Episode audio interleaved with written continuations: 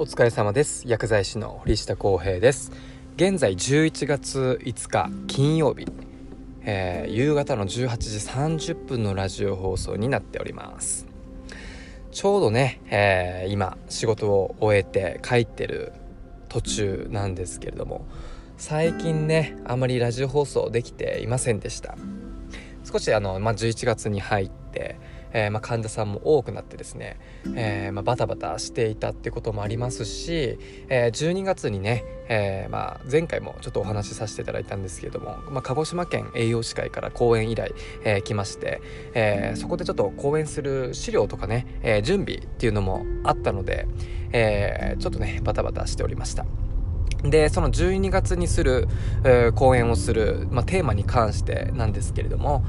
薬剤師と、まあ、管理栄養士があ、まあ、協力することで、まあ、こんなことができるんだよって、えー、こんなことを解決することができるんだよって、えーまあ、そういうことも含め、えー、現在の課題について、えー、聞いていただける方と共通認識を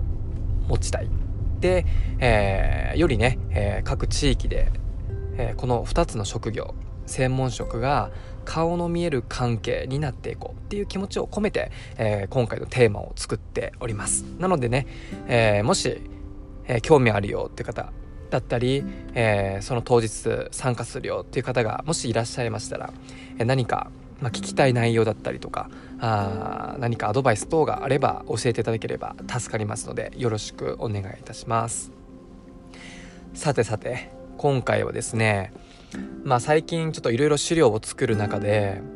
うんちょっと思いつくことがちょっとあったんですよね。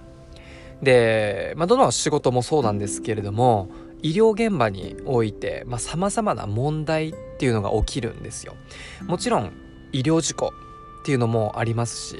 えー、僕らその医療事故やっぱり命に関わる職業命をなんだろうなあ直結する職業ですのでやっぱり医療事故は絶対に起きてはいけないんですよ。でそこにつながらないためにも僕らは常に、えー、そのプロフェッショナルな職業をね、えー、専門知識でアプローチをしております。まあ、医療事故までなくても医療ミスとかね、まあ、いろんな調剤ミスとか、まあ、薬局においては、まあ、いろんなあ人間ですので、えー、ミスを起こ起こ起こしてしまうケースがまあ、ちょこちょこあります。なのでその問題を二度と繰り返さないためにもやっぱり対策を取っていかないといけないんです。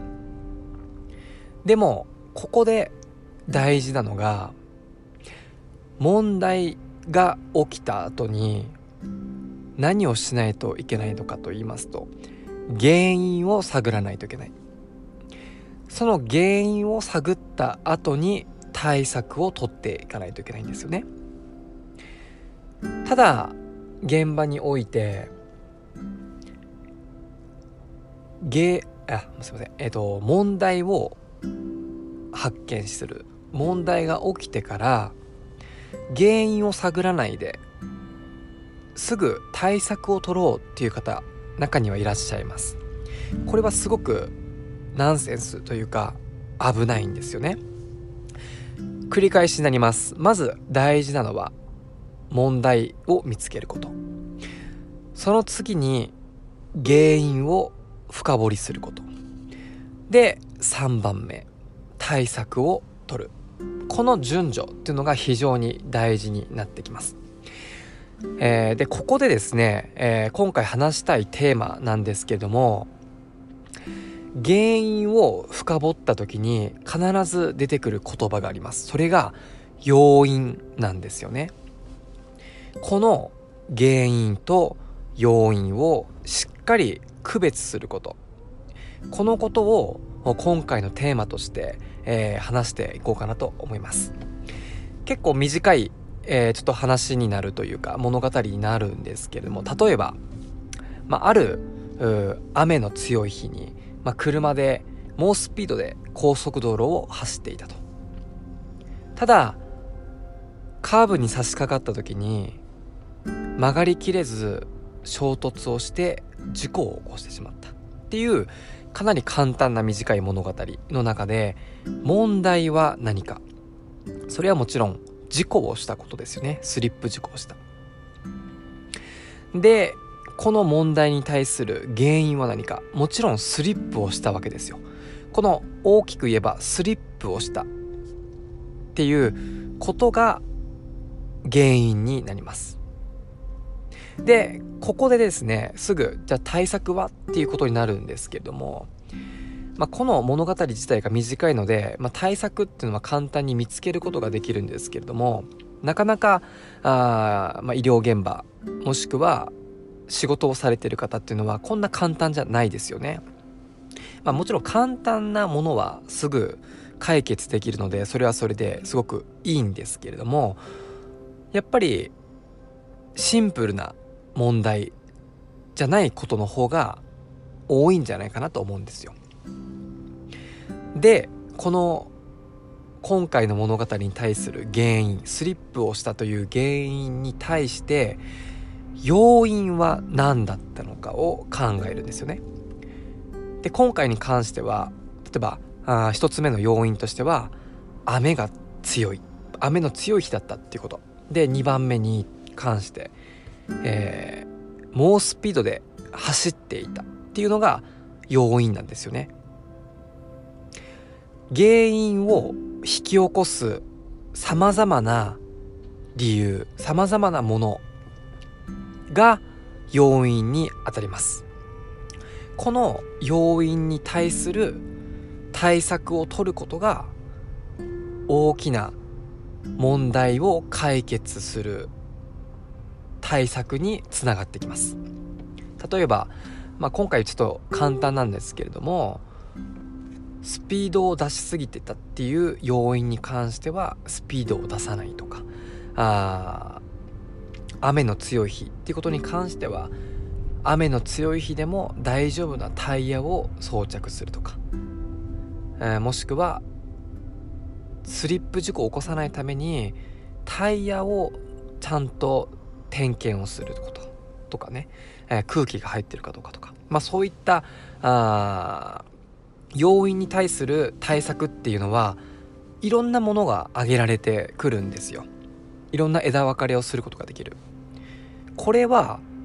まあ、医療現場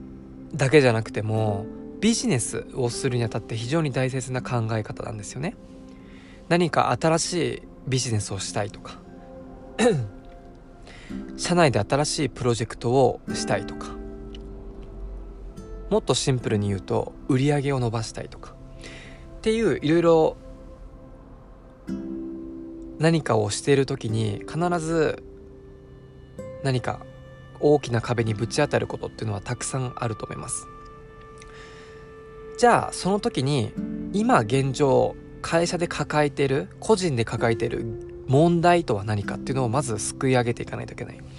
でそれに対するじゃあこういうことできるよねこういうことできるよねっていう対策をすぐ取ろうとするわけじゃなくてしっかりじゃあ原因は何だろうっていうのを深掘っていく。深掘っていくことが大事です。じゃあ深掘った時に要因とは何だろうっていうのをしっかり区別して整理をして、えー、すくい上げていくことこれが対策に直結することなんですよね。でそれに対するたあの対策がビジネスになっていきます。なので、まあ、今回ねこの原因と要因を区別することこの考え方っていうのは非常に仕事する上で、えー、大切になってきますので、えー、もしね、えー、こういうことをあまりおろそかにしていたよっていう方いらっしゃいましたら、まあ、今日からでもね、えこの考え方っていうのはあすぐ実践実行に移していただければなと思います、まあ、僕自身も日々、え医療現場でね、えしっかりこの考え方っていうのを実行に移しながらあ患者さんによりいい医療を提供できるように、えー、ミスを起こさないために、えー、注意をしておりますのであ皆さんもね、えー、今回この問題、え問題原因要因対策で、えしっかり解決していただければなと思います。ということで今回はあ原因と要因の違いについて話をさせていただきました。えー、